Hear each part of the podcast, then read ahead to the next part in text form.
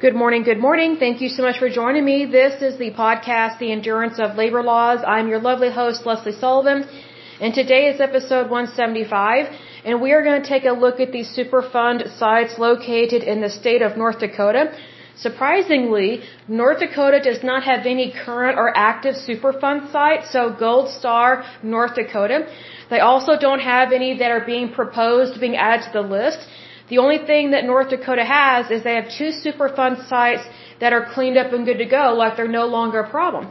So this is going to be a short episode, so let's go ahead and take a look at this puppy here.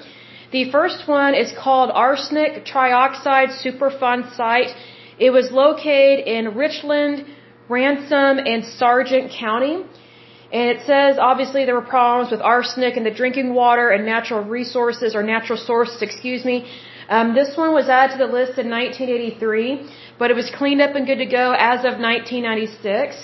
The next and last one that is cleaned up and good to go is Minot or Minot. I'm not sure how you pronounce that, but it is a landfill. It was located in the county of Ward.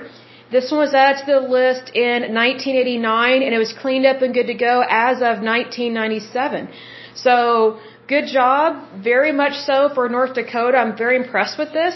Um, North Dakota, just FYI for those that are listening in from other countries, North Dakota is a is a state that is in the northern part of the United States.